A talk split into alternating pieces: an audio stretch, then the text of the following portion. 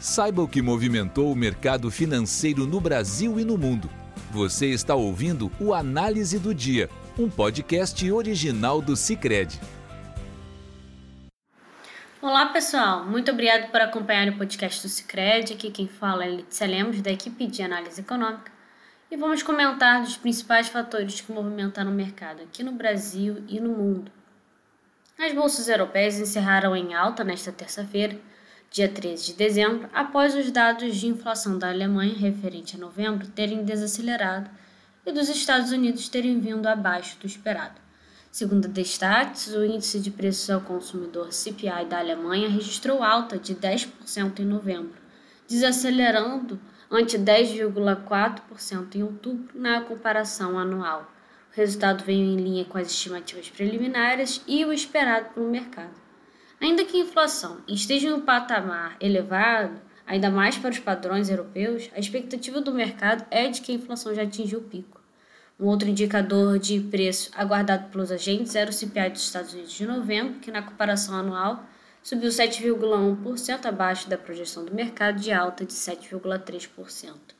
Neste contexto, o índice FTSE 100 em Londres aumentou 0,76%, o índice, o índice DAX em Frankfurt subiu 1,34% e o índice K40 em Paris fechou em alta de 1,42%. O mercado de ações dos Estados Unidos opera com ganhos após os dados de inflação de novembro corroborarem com a expectativa de que o Federal Reserve, Banco Central dos Estados Unidos, deve arrefecer o ritmo de aperto monetário na reunião desta semana.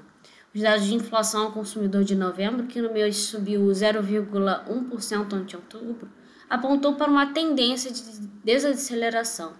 Itens como energia, que caiu de uma alta de 1,8% em outubro para recuo de 1,6% em novembro, a inflação de serviços, que por três meses tem desacelerado, com variação de 0,8% em setembro, 0,5% em outubro e 0,4% em novembro, uma tendência também vista nos preços de alimentos. Ainda que lento e gradualmente, os dados apontam que o caminho agora é de, que, é de queda dos preços. Dessa forma, a maioria do mercado espera que amanhã o Fed adote uma alta menor do que as últimas reuniões, de aumento de 0,50 ponto percentual dos juros.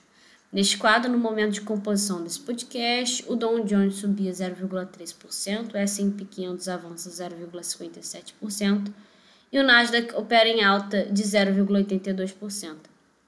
Os ativos de maior segurança de liquidez operavam em queda, com recuo de 1% do índice DXY, que mede o dólar ante rivais, e dos Treasuries, com a tenor de 10 anos em baixa a 3,45%.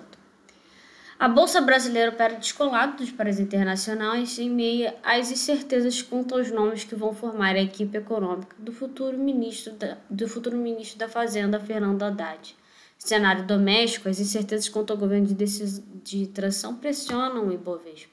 Hoje ainda devem ser anunciados os nomes dos integrantes da equipe econômica. Um dos que já foram anunciados é Gabriel Galípolo como secretário executivo do Ministério da Economia. Galípolo é mestre em economia pela PUC de São Paulo e é alinhado às ideias heterodoxas. Além disso, a tramitação da PEC da transição na Câmara também está no radar dos investidores e a possível escolha de Aloysio Mercadante como presidente do BNDES ou da Petrobras contribuiu para o crescimento de incertezas sobre o comando e rumo das estatais. Nesse sentido, o Ibovespa opera em queda de 0,96% no momento de composição desse podcast, enquanto o dólar cedia 0,44% aos R$ 5,28. Já na curva de juros, o DI para janeiro de 2024 caía para 13,92% de 13,98% no ajuste anterior. O DI para janeiro de 2025 recuava para 13,38% de 13,41%. E para janeiro de 2027 cedia para 13,07% de 13,11% no ajuste de ontem. Por hoje é isso, agradeço a companhia de vocês e nos vemos amanhã. Você ouviu o Análise do Dia, um podcast original do Cicred. Até a próxima!